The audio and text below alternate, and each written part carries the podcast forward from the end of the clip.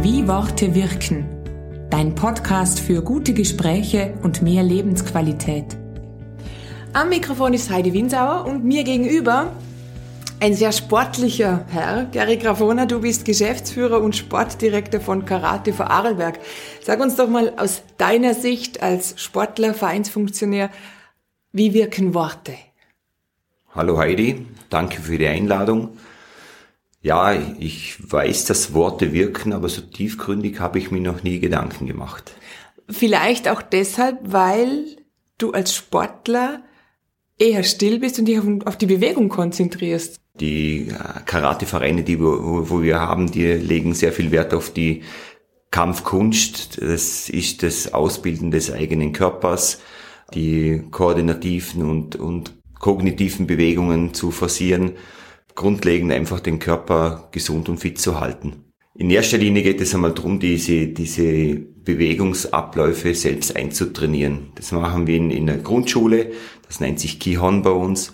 Das geht darum, die, diese einzelnen Bewegungen einzustudieren, ohne Partner. Mhm. Und dann hat in weiterer Folge, wenn man diese Abläufe in, verinnerlicht hat, dann nachher auch hergehen, das dem, mit Partnern zu üben. Und das wird halt auch Step by Step einstudiert. Mhm. Wie alt muss ich sein, damit, oder wie alt darf ich maximal sein, damit ich da noch vernünftig Karate ausüben kann? Bei uns in den Vereinen gibt es nach oben hin keine Altersgrenzen. Wir fangen teilweise mit vierjährigen Kindern an und wir haben auch eine Seniorengruppe, die weit über die 80 gehen. Aber das sind die, die in jungen Jahren schon begonnen haben? Nein, nein, die fangen auch schon erst im Pensionsalter an. Was? Also wir haben, wir haben Personen, die haben mit 70 Jahren erst Karate angefangen. Ist ja cool. Aber wie, wie muss ich mir das vorstellen? Also kommen die jetzt her und sagen, ich will jetzt Karate lernen, weil, was sagen die? Weil, weil sie sich gesund und fit halten wollen mit, mit den Karate-Techniken, mit den Karate-Übungen, wo wir haben, haben wir ein äh, spezielles Programm ausgearbeitet, wo, wo wir gerade für die, für die ältere Generation sehr viel in Bewegungen, in Gleichgewichtsübungen, in koordinativen, kognitiven Abfolgen von Techniken äh, sie einfach äh, gegenüber Sturzprävention sicher halten wollen. Mhm. Damit jemand diese Bewegungsabläufe lernen kann, muss ich es ja irgendwie erklären. Wie, wie läuft das jetzt ab? Oder geht das wirklich nonverbal? So nach dem Motto, ich zeig dir das, schau genau und übernimm's. Ja, da ist auch jeder Mensch unterschiedlich. Oder? Die einen brauchen das eher so taktil, dass du ihnen mit Berührungen zeigst, mit Führen der Hände. Die anderen sehen es eher visuell. Die, die nehmen es visuell auf. Und die anderen halt einfach auch verbal. Also es gibt einfach drei verschiedene Arten, den, den Menschen irgendwelche Bewegungen zu erklären oder vorzuzeigen oder sie dahin zu führen. Und da bist du halt als Trainer gefordert, jede einzelne Person für dich zu erkennen, was der Einzelne auch braucht. Mhm. Und das ist sicherlich eine, eine schöne und tolle Herausforderung für einen Trainer, das zu erkennen. Bei uns ist Karate präsent. Es gibt 20 Vereine in Vorarlberg und dann noch fünf so frei organisierte. Wo wird am häufigsten Karate ausgeübt? In welchem Land? Ja, es ist grundsätzlich so, dass Karate die elftgrößte Sportart der Welt ist. Wir haben 188 Nationen, die wo im Weltverband vereint sind. Ja, es gibt riesige Nationen wie zum Beispiel Frankreich, Türkei, natürlich Japan. Der asiatische Kontinent mhm. ist natürlich auch sehr präsent. Aber wir Europäer stecken da nicht viel nach. Mit Frankreich, Spanien, England haben wir sehr große Nationen. Es heißt ja immer, man soll nicht schlagen, sondern mit Worten sich verteidigen oder Konflikte klären und so weiter. Bei Kindern ist das ein bisschen schwierig, oder? Kinder sind noch nicht so wortmächtig. Würdest jetzt du einem Kind, das gerne mal rauft und gerne mal ähm, schlagt, anraten, Karate zu lernen, um den Körper besser zu beherrschen? Oder sagst du eher, boah, na, die haben zu wenig Beherrschung, das ist, die sollen eher was anderes finden? Für welche Kinder würdest du Karate empfehlen? Wir haben da so einen Grundsatz bei Karate Vorarlberg und der heißt, Karate ist für alle da. Jeder kann Karate. Und ich finde es wichtig, dass es auch jeder macht und da ist es egal, ob er jetzt agil ist oder, oder weniger agil ist. Wir bei uns in den Vereinen bieten den Kindern ein, eine, eine Plattform, wo sie auch raufen können und, und das aber bei uns auf kontrollierte Art und Weise. Wir erklären ihnen das, wir zeigen ihnen das vor, äh, wir, wir kämpfen auch miteinander, aber alles, das hat, hat einfach einen Rahmen und das hat Regeln. Und, und das finden wir unheimlich wichtig. Und wenn wir jetzt zum Beispiel Kinder haben, die kommen zweimal in der Woche aufs Training, erklären wir auch ihnen, dass, dass sie das, was sie hier gelernt bekommen bei uns, kontrolliert machen, aber nur im Verein. Und wir denken auch, wenn sie mindestens zweimal in der Woche eine Plattform finden, wo sie ihre Energie ausleben können, dann sind sie wahrscheinlich im Kindergarten und in, in der Schule auch ein bisschen ruhiger. Mhm.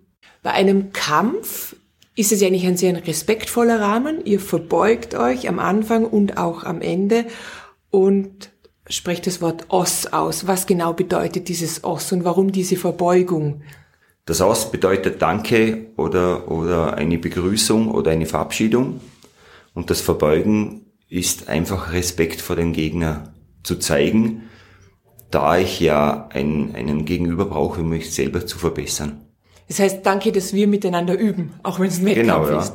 Auch da wieder, also sehr mächtige Geste, nonverbal, aber einfach, dass man das mal bewusst so beginnt und auch beendet. Ja. Mhm. Das ist auch in sämtlichen asiatischen äh, Kampfsportarten so, dass man sich verbeugt. Ist ja nicht nur im Karate so und das ist ja das Schöne. Mhm. Was brauche ich eigentlich an Ausrüstung, damit ich Karate machen kann? Ist das ein teurer Sport? Karate ist grundsätzlich ein sehr preiswerter Sport, da ich ja, um Karate üben zu können, nichts brauche als wie mich selbst. Karateanzug ist nur eine, eine Uniform, die wo halt irgendwo mal eingeführt wurde. Mhm. Aber grundsätzlich auch unsere, unsere Kursgruppen, äh, wo wir haben mit, dem, mit den Senioren, oder unsere Anfängergruppe, die trainieren in normaler Sportbekleidung. Sehr reine spekulative Frage, aber glaubst du, dass die Menschen friedfertiger wären, wenn sie ein bisschen mehr Karate machen würden, weil sie sich besser selber spüren und, und, und stärker fühlen? Ja, da bin ich sehr überzeugt davon, weil es ja die eigene Körperschulung ist. Ich lerne mich, ich lerne den Körper besser kennen, ich, ich kann Aggressionen abbauen, indem ich beim Training kontrollierte Schläge mache. Ich kann äh, kontrolliert kämpfen in den Vereinen. Ich kann auch äh, mit der Kata Block- und Schritttechniken machen, die vorgegeben sind. Ich vergleiche das immer mit, mit Yoga und Tai Chi, Karate. Es ist halt eine andere Form. Mit, mit ein bisschen mehr Kraftaufwand? Ja, die ich auch selber dosieren kann, wenn ich will. Wir haben noch gar nicht über Karate und Frauen gesprochen.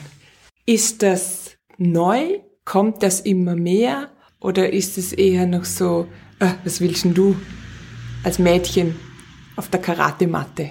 Das ist eine sehr spannende Frage. Ich, das klingt auch komisch. Ich würde mir auch mehr männliche Sportler wünschen, da in unseren Vereinen so der Trend eher ist, dass, dass das viel mehr Frauen machen als wir Männer. Aha. okay. Also Frauen haben das für sich entdeckt. Ja. Ich, ich glaube, die, die, die Jungs spielen mehr Fußball und Handball und die, die Frauen sind mehr beim Karate. Ah, spannend. Ich wäre jetzt fix davon ausgegangen, dass wir paar, paar Mädels halt und paar sehr erfolgreich, mhm. oder? Mit der Bettina Blankel, ja. die ja da mit einer Medaille heimgekommen ist von den Olympischen Spielen. Ja. Im Verband ist es sehr ausgeglichen. Äh, Sportgymnasium ist es sehr ausgeglichen. Da haben wir vier Mädels, vier Jungs. Äh, aber so der Trend geht eher, eher dahin, dass die, die Mädels, die, also wenn, wenn wir über den Leistungssport und Spitzensport reden, dass so die, die Mädels ein bisschen mehr Energie und, und die Begeisterung haben, das, das weiterzuführen. Schau, schau. Im Spitzensport ist auch die öffentliche Meinung sehr wichtig. Wenn Sie die Zeitung aufschlagen, die Sportlerinnen und Sportler und da wieder eine Schlagzeile lesen, quasi in gedruckten Lettern äh, zu hören oder ausgerichtet bekommen, was man sich von ihnen erwartet. Wie geht ihr da um? Wie, wie könnt ihr da die, den Leistungsdruck oder die Anforderung abdämpfen? Weil der Druck wird ja schon hoch genug sein, da braucht ja nicht noch Schlagzeilen in der Zeitung.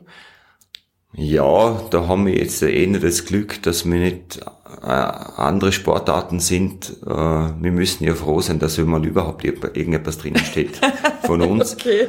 Und wenn, dann stehen eh nur ja, Sachen drinnen, wo wir Erfolg haben und dann sind wir schon glücklich drüber. Diesen medialen Druck verspüren wir im Karateverband nicht. Zum Glück. Sind wir auch froh, dass wir den nicht haben. Wichtig bei einem Sport sind natürlich Medaillen, ganz klar. Aber bin ich da jetzt ganz falsch, wenn ich sage, es ist auch, es sind auch die Gespräche vor und nach dem Sport wichtig, äh, auch mal so abseits der Matte.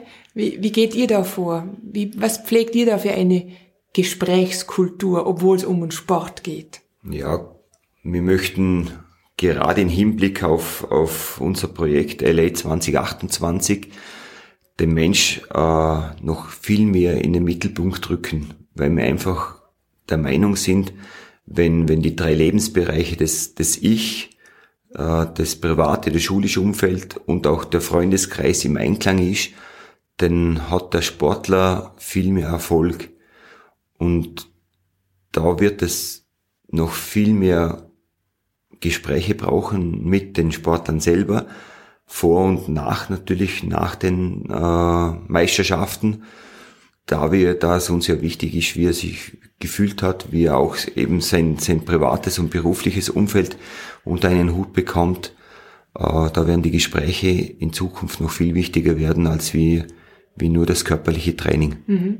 Das heißt, weg von nur Training, Training, Training, Leistung, Leistung, Leistung, sondern hin zu einem ganzheitlichen Ansatz. Habe ich das jetzt richtig verstanden? Genau, ja. Das ist so unser Ansatz.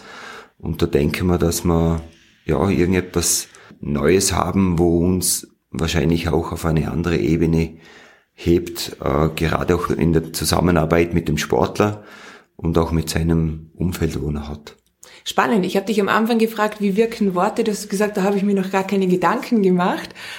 Und jetzt ist es aber eigentlich ganz klar. Ihr rückt das gesprochene Wort in den Mittelpunkt. Also habt ihr euch sehr wohl Gedanken gemacht. Ja, da sieht man mal, wie wichtig Feedback ist.